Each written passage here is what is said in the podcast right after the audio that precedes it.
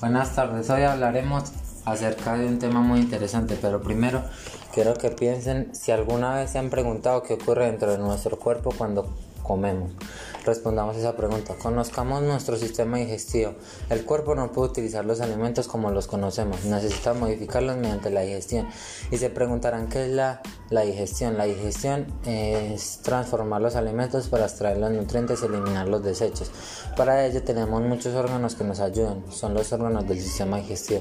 Nuestro alimento sigue un recorrido bien definido, durante el cual pasa parando y disolviendo y disolviendo. ¿Sabes cuál es el lugar por donde ingresa la comida? Exacto, la boca.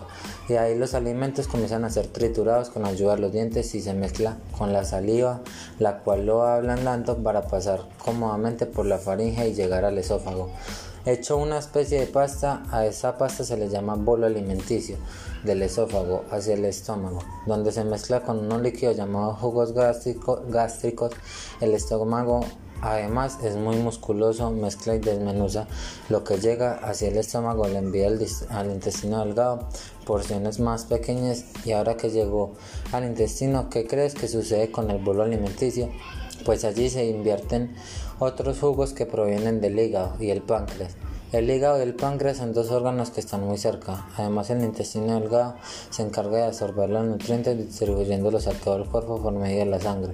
Lo que sobra pasa al intestino grueso. Este órgano se encarga de, absorber el agua y formar las heces. Los desechos conforman las heces. Están, estos pasan por el recto y son expulsados por el ano y es aquí donde termina nuestro proceso de digestión. Espero que esta, esta información haya sido interesante para ustedes.